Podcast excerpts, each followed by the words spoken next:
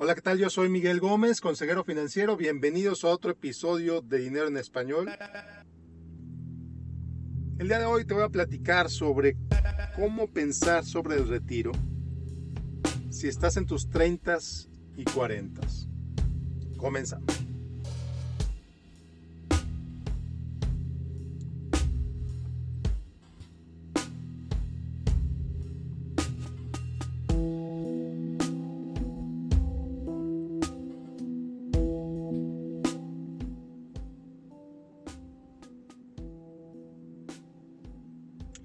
Bueno, pues ya en los 30 y 40 ya empieza esa preocupación sobre ahorrar para el retiro.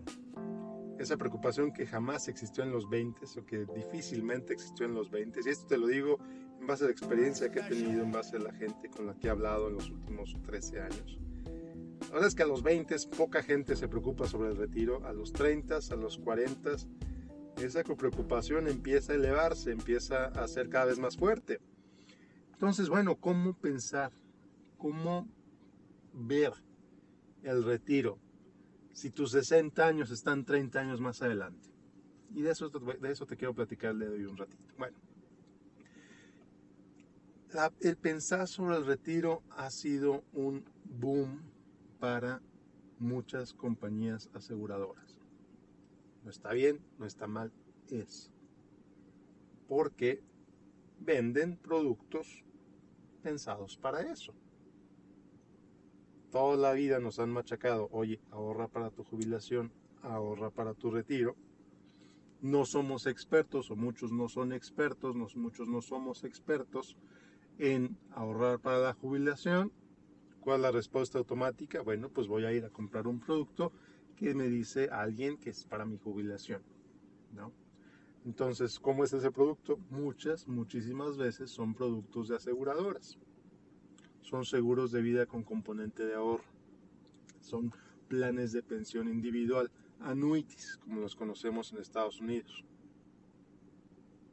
El problema es que al contratar estos productos en los 30, nos estamos casando con esa compañía por 30 años.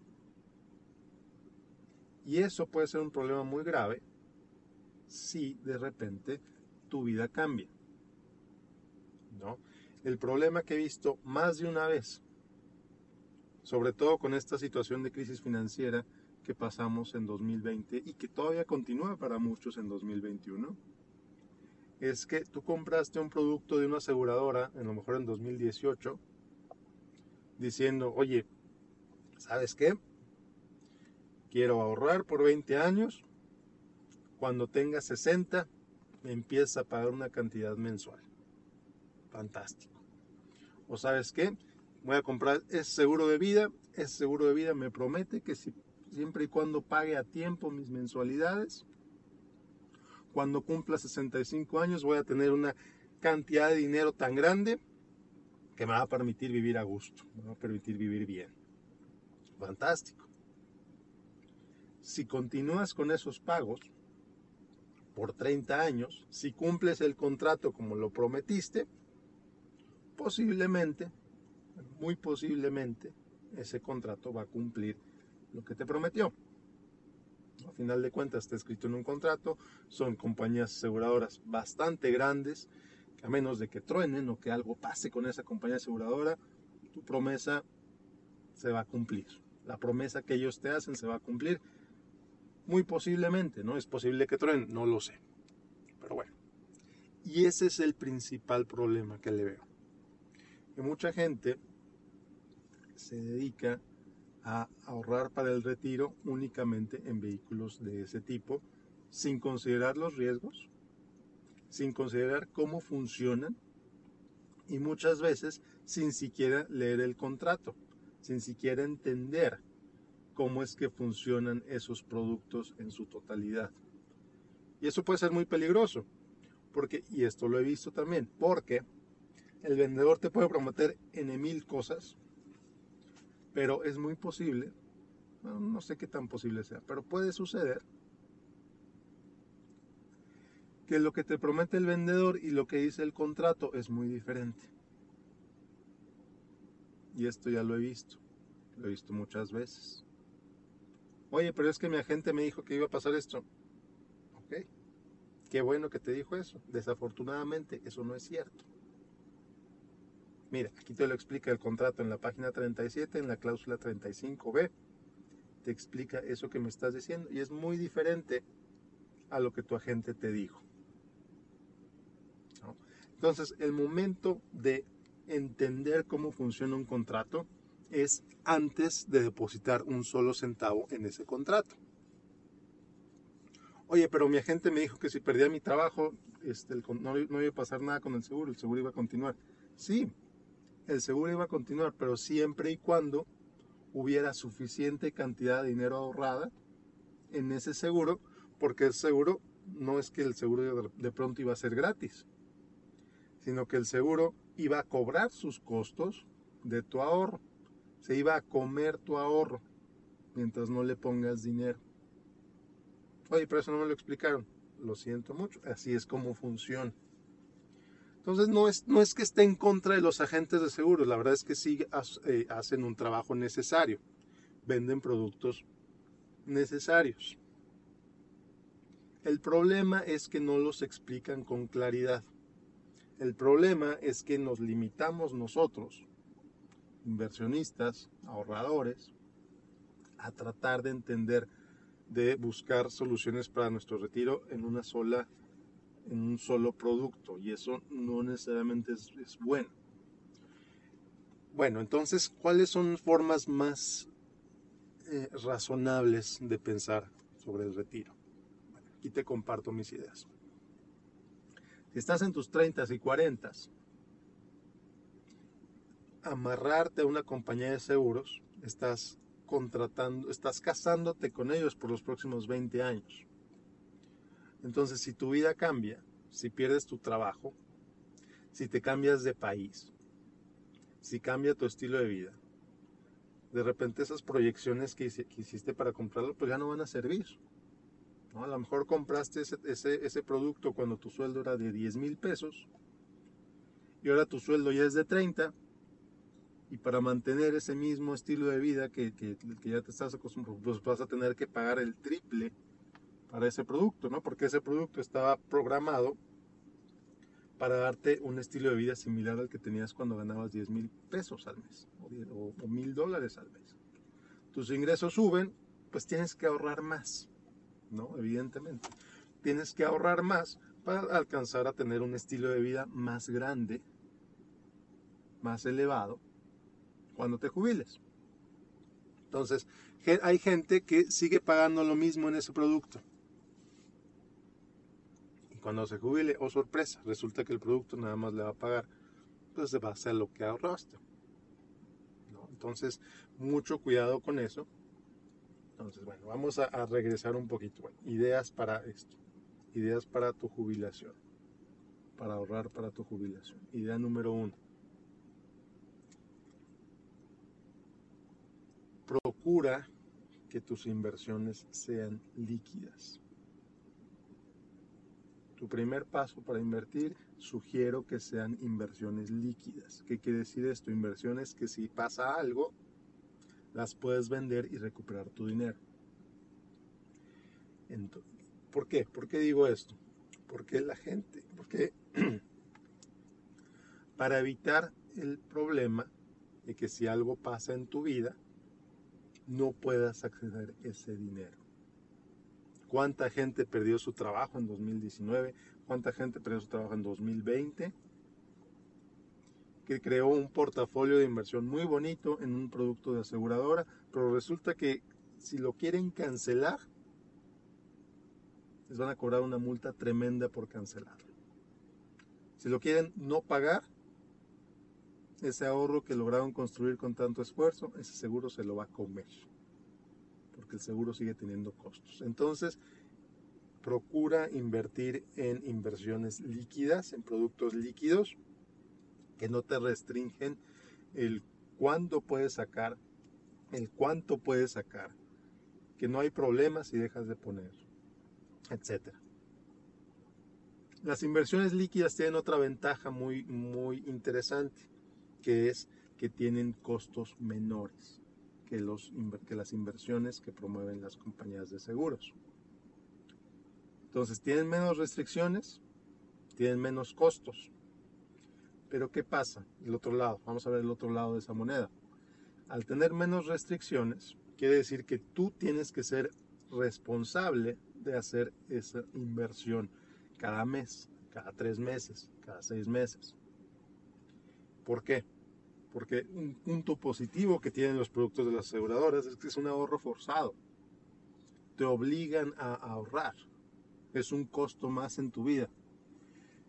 En cambio, las inversiones líquidas, tipo fondos de inversión, etcétera, pues son inversiones que tú tienes que hacer de manera casi casi manual. A menos que te inscribas a un programa de inversión automática, ok. Entonces la responsabilidad de ahorrar recae en ti.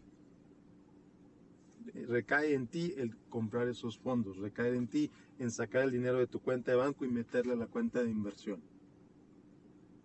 Entonces es mayor responsabilidad de tu parte y esto puede ser un problema para algunas personas que gastan de manera desmedida y dejan la inversión hasta el último. Entonces, en ese caso, las inversiones con a través de aseguradoras pueden ser una forma de ahorro forzado y es algo que he dicho muchas veces. El problema es que para mí son más los contras que los positivos invertir en, en ese tipo de, contratos. Entonces, idea número uno, procura seleccionar inversiones líquidas. Recomendación número dos, maximiza tu ahorro a través de las opciones que te ofrece tu empleador. En Estados Unidos el 401k, en Estados Unidos los planes de ahorro de las empresas, el ESOP que le llaman Employee Stock Ownership Program, muy buenos programas. En México, la FORE, en México las, los, las em, planes de ahorro de las empresas. Empieza por ahí, maximizando cuánto ahorras. Maximiza cuánto puedes ahorrar a través de tu empresa. ¿Por qué? Otra vez, costos menores. Otra vez, ahorro forzado. Es dinero que sale de tu pago, el día de pago, antes de que te lo puedas gastar. Es fantástico fantástico ahorrar a través de, las, de los programas ofrecidos por tu empleador. Excelente opción. Desaprovechada por muchos. La Afore sí es una buena opción de inversión en México. Sí lo es. Los críticos de las Afores te van a decir que no. Lo siento, sí es una buena opción de inversión, sobre todo si haces aportaciones voluntarias tienes beneficios fiscales, tienes inversiones diversificadas de bajo costo, bueno, relativo bajo costo. Lo mismo el 401k o el 403b si trabajas en una non-profit en Estados Unidos. O el 457 también es otro tipo de plan disponible en Estados Unidos. Entonces, maximiza tus opciones de inversión a través de tu, de tu empleador. Ahorras dinero de manera automática antes de que tengas el dinero disponible para gastártelo y eso es bastante útil. Idea número 3. Separa el seguro del ahorro. Los seguros son para asegurar. Los seguros de vida son para asegurar. ¿Qué asegura tu vida? ¿Qué compras al asegurar tu vida? Que tus familiares o las personas que dependen de ti reciban un sustituto de tus ingresos cuando tú faltes. Eso es lo que compras al comprar un seguro de vida. Protección para tus familiares tus dependientes cuando tú fallezcas, en forma de dinero, en forma de ingresos que van a dejar de recibir porque tú ya no vas a estar. Eso es lo que compras cuando compras un seguro de vida. Entonces, separa eso de la inversión. Te va a costar menos te va a costar muchas veces mucho menos. Hay productos de seguros de vida puros que te cobren durante cierto plazo y ya. Se acaban. Son muy baratos. Muy, muy, muy baratos. Estoy hablando que un seguro de un millón de dólares en Estados Unidos, por ejemplo, para alguien de 35 años, pues anda costando por ahí de, de a lo mejor 25 dólares al mes. Súper barato. Súper barato. Entonces, separa el seguro de la inversión, del ahorro. Vas a ahorrar dinero porque vas a pagar menos en costos. Es más fácil de administrar porque una inversión separada de un seguro de vida es más fácil de manejar, es más fácil de administrar, es, es portátil, puede tener beneficios fiscales, etc. Idea número 4. Antes de empezar a ahorrar para tu jubilación, asegúrate que tienes un fondo de un fondo de emergencia. Ese fondo de emergencia, a lo mejor empiezas con un mes de gastos, a lo mejor empiezas con 15 días de gastos, con lo que tú te sientas cómodo, con lo que tú te sientas cómoda. Que tu objetivo sea tener, no lo sé, tú determinas cuánto. Un mes de gastos, tres meses de gastos, seis meses de gastos. Hay quien no tiene tranquilidad a menos que tenga un año de gastos ahorrados. Este es dinero que no tiene por qué tener riesgo.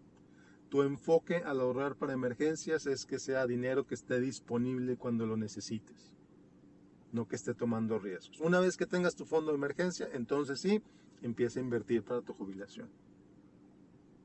Empieza a invertir para tu jubilación. ¿Cuánto? No lo sé, depende de ti, depende de tus metas, de tus prioridades. 5% de tus ingresos, 10% de tus ingresos, 15% de tus ingresos. Si tienes ingresos elevados, a lo mejor puedes ahorrar 30% de ellos, 40%, de, 50% de tus ingresos. Tú lo determinas de acuerdo, obviamente, a tus ingresos, a tus gastos, a tus prioridades. No te sorprendas si resulta que puedes ahorrar más de lo que crees. Me ha pasado, me ha pasado a gente con la que, con la que he visto, convivido que de pronto se dan cuenta que están ahorrando el 30% de sus ingresos. Fantástico. Idea número 5. Considera qué vas a hacer si tú eres parte de la generación sándwich. Si resulta que tus papás están esperando que tú los vas a mantener y que tienes, estás sosteniendo a tus hijos también. Entonces va a ser importante que tengas pláticas difíciles con tus padres para determinar expectativas. A lo mejor ellos, ellos están esperando que tú los mantengas totalmente y tú no lo sabes. O a lo mejor ellos esperan ser independientes y tú no lo sabes. Entonces platica con ellos sobre su situación financiera para que tengas claridad sobre, ok, ¿cuánto me va a tocar de eso? ¿Cuánto me va a tocar para ayudarles a mis papás cuando se jubilen. Cuando se jubilen, cuando dejen de trabajar. ¿no? Entonces es bien importante que tengas esas conversaciones difíciles con tus padres para que no haya suposiciones, para que ellos no asuman que tú los vas a mantener, para que tú no asumas que tú los vas a mantener y a lo mejor no es el caso, para que tengas esa claridad. Teniendo esa claridad, entonces puedes empezar a crear tu propio plan de ahorro, tu propio plan de inversión para el futuro. Notas que no dije plan de ahorro para tu jubilación, no, simplemente dije plan de ahorro para tu futuro y posiblemente para el de tus padres también. No lo sé, cada situación es diferente. Punto número 6. La jubilación es más larga o va a ser más larga de lo que tú crees. Y digo jubilación porque es lo, lo, lo que suele decirse en la industria, la realidad es que muy posiblemente va a ser muy diferente para nuestra generación que para la generación de nuestros papás o de nuestros abuelos. ¿Cuántos abuelitos no dejaron de trabajar a los 40, a los 55 años, a los 60 años y recibieron una pensión por el resto de su vida? Porque trabajaron veintitantos años para tal entidad de gobierno y ahora les pagaron su pensión. ¿Cuántos de los abuelitos perdieron su pensión como consecuencia de reformas gubernamentales? Me río, no es de risa, es algo dramático, es algo muy fuerte, porque ellos contaban con esa pensión, contaban con esa jubilación y de pronto desapareció esa pensión de un plumazo. Conozco gente que le ha pasado esto, conozco gente que pasó por eso Es algo dramático, es algo muy fuerte. Bueno, ¿qué pasa con nuestros padres? ¿No? el, ¿Qué va a pasar con nosotros? La, la esperanza de vida ha ido creciendo de manera dramática. Dramática. Hace 40 años era raro el abuelito que llegara a los 65 años. 65 años estabas muy viejito. Hoy la esperanza de vida es 67 años, 70 años. Cada vez hay más gente que vive más de 100 años. Ya no es, ya no es tan sorprendente ver que alguien llegue a los más de 100 años. Entonces, si estás pensando en jubilarte, ¿cómo piensas jubilarte? ¿Qué es jubilarte para ti? No sabes qué, para mí es trabajar el resto de mi vida. Yo no me voy a jubilar no porque no quiera, sino porque me encanta trabajar. No, fantástico. Mientras puedas trabajar, maravilloso, pero eso no quiere decir que no ahorres. Eso no quiere decir que no inviertas. Entonces, por eso tanta preocupación en las autoridades de la CONSAR, por ejemplo, en México, porque ven que el ahorro promedio del mexicano promedio es muy poquito. En Estados Unidos también. Cerca de la mitad de la población de más de 50 años en Estados Unidos tiene ahorros para el retiro de cero. Cero. 0.0 dólares. ¿De qué van a vivir esas personas? Entonces, que no nos pase a nosotros, que no nos pase a nuestra generación, que ahorremos desde ahora, que invirtamos desde ahora, porque nuestra esperanza de vida es mucho más larga que la de nuestros padres. Es muy probable que más de uno de los que me están oyendo en este momento van a llegar a los 100 años mucho, muy probable. Entonces, o trabajas por más tiempo o ahorras desde antes. Lo más posible. Ahorras, inviertes desde antes. Siguiente punto. Esto no lo digo para estresarte, no lo digo para angustiarte, no lo digo para asustarte. Lo digo porque es la realidad si no has tenido la capacidad de ahorrar para tu jubilación desde ahora, te invito a que lo empieces a hacer. Tu yo futuro te lo va a agradecer. ¿Qué es el ahorro? ¿Qué es la inversión? Es darle dinero a tu yo futuro. Así de sencillo. Estás dando dinero a tu yo futuro. ¿Cómo le vas a hacer para darle dinero a tu yo futuro? Piensa en las posibilidades. Piensa en los costos que puedes cortar. Piensa en los ingresos, que, los ingresos adicionales que puedes generar. Y aunque me oiga muy serio, no es un regaño. Estoy invitando a que pienses en las posibilidades, a que pienses en qué más puedes hacer para poder crear un portafolio que te sostenga en cuando seas mayor. ¿Es posible? Claro que es posible. Por supuesto que es posible ahorrar más. Por supuesto que es posible invertir más. Si recibiste un aumento de sueldo este año, ¿qué pasaría si una parte de ese aumento lo pones directo en ahorro automático, inversión automática? En lugar de subir tu nivel de vida, ese ahorro, ese ingreso adicional lo conviertes en ahorro. Fantástico, ¿no? Entonces, bueno, inversiones líquidas, ahorra desde antes, mucho cuidado con las inversiones de, planes de seguro, mucho, mucho cuidado. Me han mandado muchas historias de, horror, horror entre comillas, porque se pueden resolver.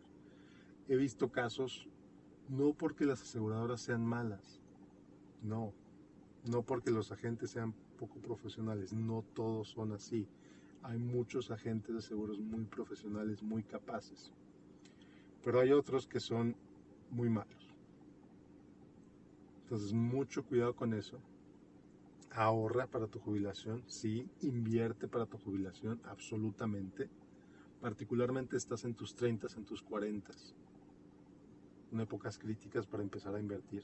Van a hacer una diferencia tremenda mientras más pronto empieces. Si ya lo estás haciendo, procura invertirle más. tu yo futuro te lo va a agradecer. Y bueno, pues con esto me despido. Con esto me despido. Muchas gracias por acompañarme el día de hoy. La música del episodio del día de hoy, Baking, Baking Special. Y bueno, pues nos vemos. Nos vemos la próxima semana en otro episodio de Dinero en Español. Yo soy Miguel Gómez, consejero financiero. Que tengas un excelente, excelente día. Como siempre te invito que me sigas en facebook.com, de Donald Miguel Gómez Consejero. Nos vemos la próxima. Hasta luego.